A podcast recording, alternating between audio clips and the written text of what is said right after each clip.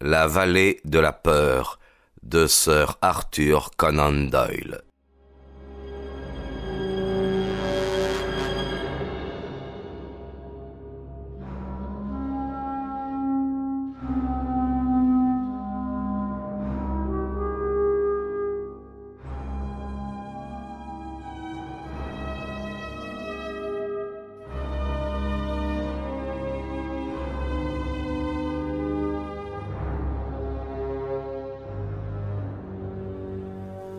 C'est passionnant, fit l'inspecteur dont le train roulait à présent à vive allure.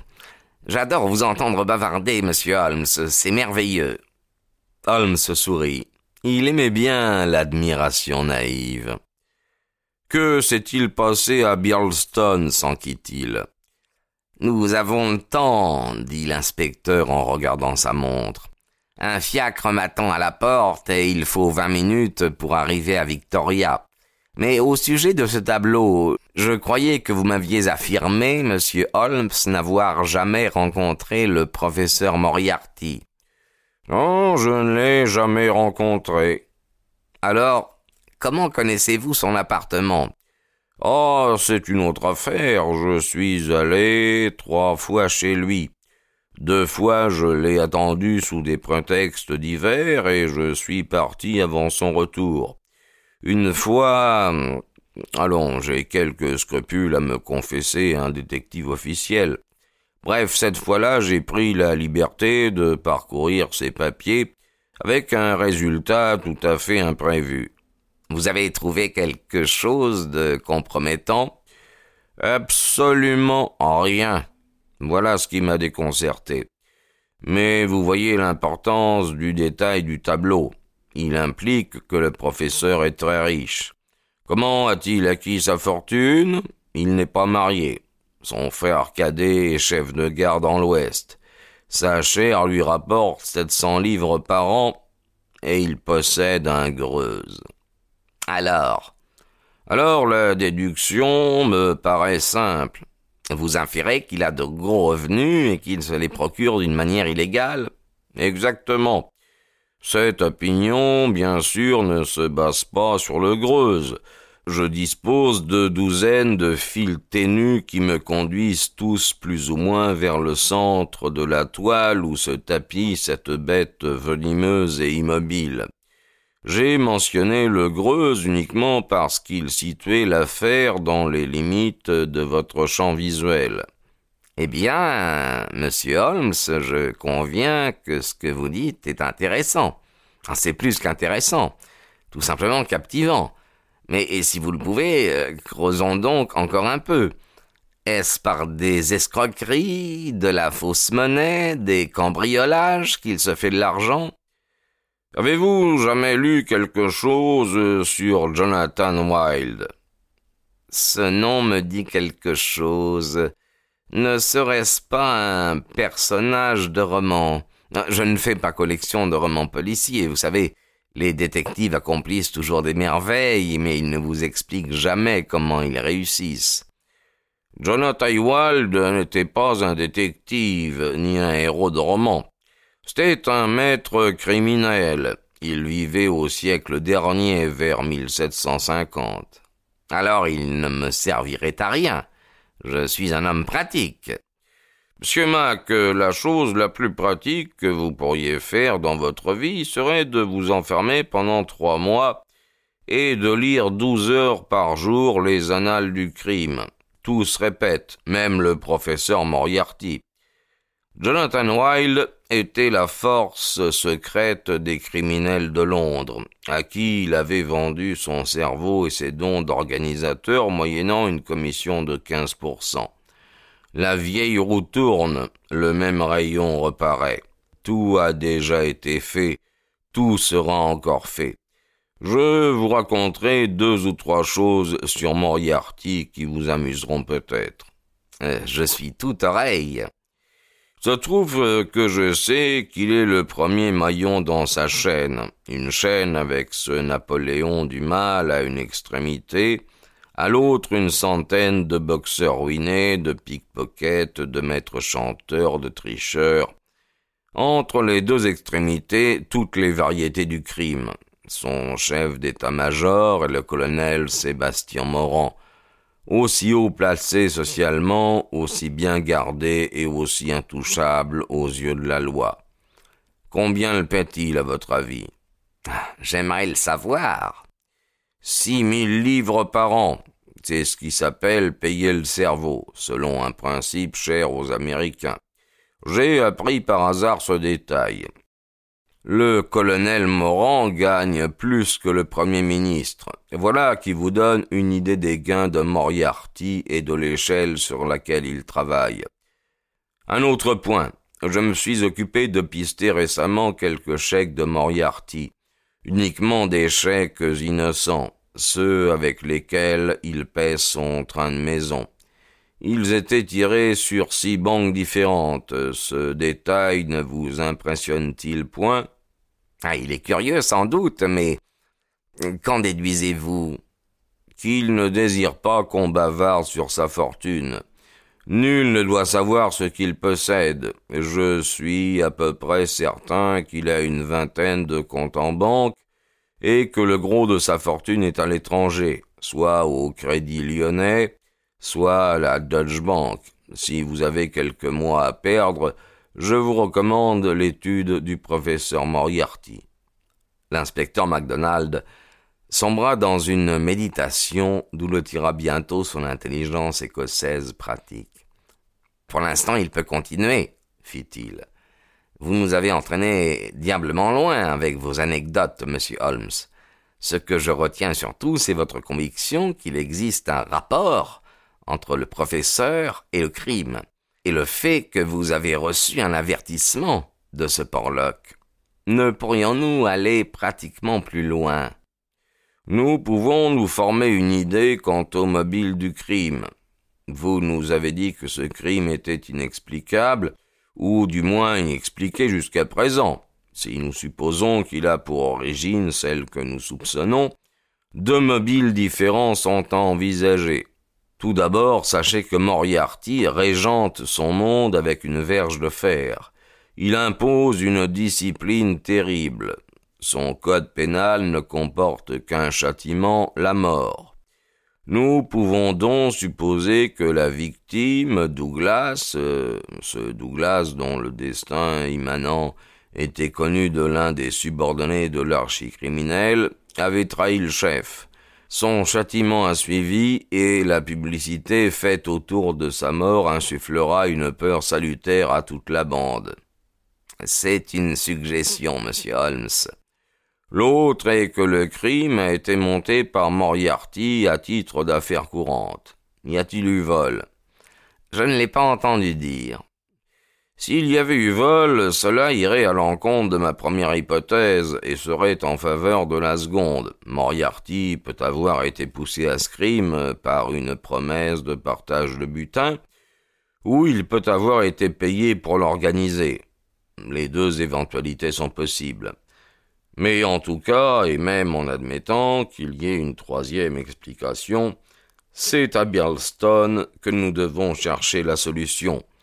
Je connais trop bien notre homme pour penser qu'il ait laissé ici quelque chose pouvant nous conduire sur sa trace. Allons donc à Bialston s'écria MacDonald en sautant de sa chaise. Ma parole, il est plus tard que je ne le croyais. Je puis vous accorder, messieurs, cinq minutes pour vos préparatifs, mais pas une seconde de plus. C'est amplement suffisant pour nous deux, déclara Holmes en troquant sa robe de chambre contre son veston. Pendant le voyage, monsieur Mac, je vous prierai d'avoir la bonté de me dire tout ce que vous savez. Ce tout se révéla peu de choses, assez pourtant pour éveiller l'intérêt de l'expert. En écoutant les détails menus, mais remarquables, que lui communiqua MacDonald, il se frotta les mains et ses joues prirent un peu de couleur. Nous venions de vivre quelques semaines particulièrement stériles. Nous nous trouvions enfin devant un mystère digne de ses qualités exceptionnelles. Dans l'inaction, Holmes sentait son cerveau se rouiller. Par contre, ses yeux brillaient et tout son visage s'éclairait d'une flamme intérieure quand le travail l'appelait. Penché en avant dans le fiacre, il prêta une oreille attentive au résumé que lui fit Magonald du problème qu'il attendait dans le Sussex. L'inspecteur ne tenait ses renseignements, comme il nous l'expliqua, que d'un compte-rendu hâtif venu par le premier train du matin. Le fonctionnaire local de la police, White Mason, était d'un de ses amis personnels. Voilà pourquoi il avait été prévenu beaucoup plus rapidement que ne l'est généralement Scotland Yard quand des provinciaux réclament son concours. Cher inspecteur Maldonald, était-il écrit sur la lettre qu'il nous lut. Une réquisition officielle destinée à vos services se trouve dans une enveloppe à part. Ceci est pour vous seul. Télégraphiez-moi l'heure du train que vous prendrez ce matin pour Birlstone, et j'irai à votre rencontre où je vous ferai accueillir si je suis trop occupé. Il s'agit d'un problème euh, qui va nous donner du fil à retordre. Ne perdez pas une minute pour venir. Si vous pouvez vous faire accompagner de M. Holmes, n'hésitez pas, car il trouvera une affaire selon ses goûts. On croirait que tout a été monté pour un effet de théâtre s'il n'y avait un cadavre au milieu de la scène. Ma parole, c'est bien compliqué. Votre ami me semble assez caustique, observa Holmes. En effet, monsieur, White Mason est plein d'allants. Bon, avons-nous quelque chose d'autre? Non, il nous communiquera tous les détails dès notre arrivée. Alors, euh, comment avez-vous su que monsieur Douglas avait été affreusement assassiné? C'était dans le rapport officiel. Sauf le mot affreusement, qui ne fait pas partie du vocabulaire officiel. Le rapport citait le nom de John Douglas et mentionnait qu'il avait été tué par une balle de fusil de chasse en pleine tête. Il indiquait également l'heure de l'alerte, un peu avant minuit la nuit dernière. Il ajoutait qu'il s'agissait indubitablement d'un assassinat, mais aucune arrestation n'avait été opérée, et que l'affaire présentait quelques aspects troublants et extraordinaires. Voilà tout ce que nous possédons pour l'instant, monsieur Holmes. Eh bien, avec votre permission, monsieur Mac, euh, nous en resterons là. La tentation de former des théories prématurées sur des informations insuffisantes est la maladie de notre profession. Pour le moment, je ne vois que deux certitudes. Un grand cerveau à Londres et un cadavre dans le Sussex il nous reste à découvrir la chaîne qui les relie.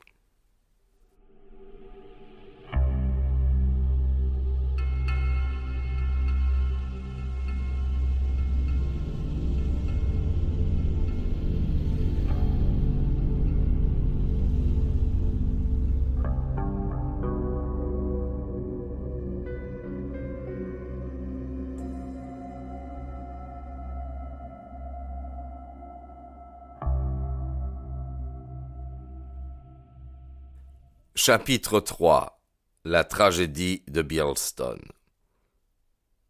Et maintenant, je demande la permission de me retirer quelque temps de la scène pour décrire les événements tels qu'ils se déroulèrent avant notre arrivée à la lumière des renseignements que nous recueillîmes sur place.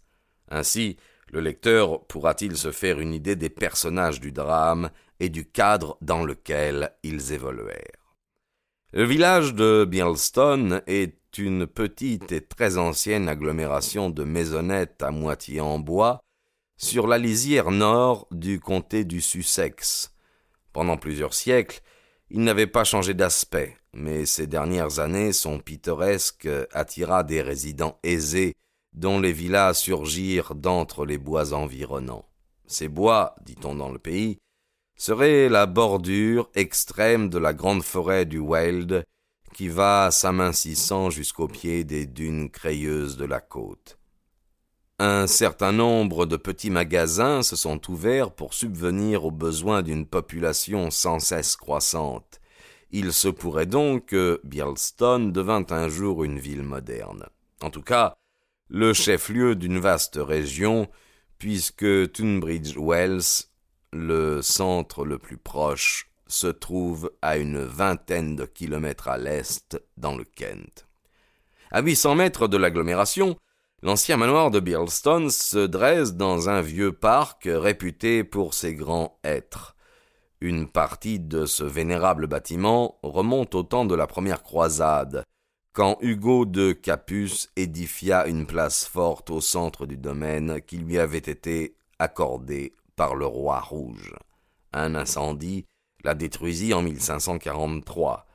Quelques-unes de ces pierres d'angle noircies par la fumée furent utilisées lorsque, au temps des Jacques, une maison de campagne en briques s'éleva sur les ruines du château féodal. Le manoir, avec ses nombreux pignons et ses petites fenêtres à carreaux en losange, ressemble encore beaucoup à ce qu'en avait fait son architecte du début du XVIIe siècle. Des deux douves qui avaient autrefois protégé les anciens propriétaires celles de l'extérieur avaient été asséchées et confinées au rôle moins stratégique de jardin potager, mais celles de l'intérieur avaient subsisté. Elle avait bien douze mètres de large tout autour de la maison, mais sa profondeur n'excédait pas un mètre. Un petit cours d'eau l'alimentait et poursuivait au-delà son vagabondage, si bien que cette nappe liquide, pourtant bourbeuse, n'était jamais malsaine comme l'eau d'un fossé. Les fenêtres du rez-de-chaussée s'ouvraient à une trentaine de centimètres au-dessus de sa surface. L'unique accès au manoir était un pont-levis dont les chaînes et le treuil avaient longtemps été rouillés et démolis. Les châtelains actuels avaient pris cependant la décision caractéristique de le faire réparer. Il était levé chaque soir, baissé chaque matin. Cette restauration d'une coutume féodale faisait du manoir la nuit une île, métamorphose qui eut un rapport très direct avec le mystère qui passionna l'opinion anglaise. La maison n'avait pas été habitée depuis quelques années, et elle menaçait ruine quand les Douglas en prirent possession. Cette famille se limitait à deux personnes, John Douglas et sa femme. Douglas était un homme remarquable, tant par le caractère que par la personnalité. Il pouvait être âgé de cinquante ans. Il avait une forte mâchoire, des traits rudes, une moustache poivre et sel, des yeux gris particulièrement vifs, une charpente robuste et un air viril. Il était bon et enjoué avec tout le monde, plutôt désinvolte de manière, et il donnait l'impression qu'il avait jusque-là vécu dans des couches sociales nettement inférieures à la société du comté. Accueilli avec une curiosité nuancée de réserve par ses voisins plus cultivés, il s'était néanmoins forgé euh, une grande popularité parmi les villageois. Il souscrivait généreusement à toutes les manifestations locales, il s'occupait des concerts, et comme il était doué d'une excellente voix de ténor, il était toujours disposé à rendre service avec une bonne chanson. Il semblait avoir beaucoup d'argent. On disait qu'il l'avait gagné dans les mines d'or de Californie. En tout cas, il suffisait d'en entendre parler pour être sûr qu'il avait passé une partie de sa vie en Amérique. La bonne impression produite par ses largesses et ses mœurs démocratiques s'accrut encore lorsqu'il affirma sa parfaite indifférence au danger. Bien qu'il fût un détestable cavalier, il s'engageait à chaque concours hippique, et son entêtement lui valut quelques chutes stupéfiantes. Quand le presbytère prit feu, il se distingua aussi par l'intrépidité qu'il déploya en rentrant dans le bâtiment pour sauver le mobilier, alors que les pompiers locaux y avaient renoncé. Voilà comment, en cinq ans, John Douglas du manoir s'était taillé une grande réputation à Birlstone. Sa femme était également appréciée par ses amis et connaissances. Il faut dire que ses relations étaient assez peu nombreuses, car la mode anglaise réprouvait les visites faites sans présentation en règle à des étrangers installés dans le pays. Mais leur petit nombre suffisait largement à une maîtresse de maison qui était naturellement réservée et qui consacrait beaucoup de temps, selon toute apparence, à son mari et à ses devoirs de châtelaine. On savait que cette dame anglaise de la bonne société avait fait à Londres la connaissance de M. Douglas, veuve à l'époque. Elle était très belle, grande, brune, mince, de vingt ans plus jeune que son mari. Cette différence d'âge ne paraissait troubler en rien leur entente. Leurs proches remarquèrent toutefois qu'entre eux la confiance n'était peut-être pas totale, car l'épouse se montrait toujours fort discrète sur le passé de son mari, comme si elle ne le connaissait qu'imparfaitement. Quelques observateurs notèrent également que madame Douglas était parfois nerveuse et visiblement mal à l'aise chaque fois que son mari rentrait plus tard que prévu. Dans une campagne paisible où tous les cancans sont les bienvenus, ce point faible de la châtelaine avait fait l'objet de divers commentaires, qui rebondirent avec emphase quand les événements lui accordèrent une signification très spéciale.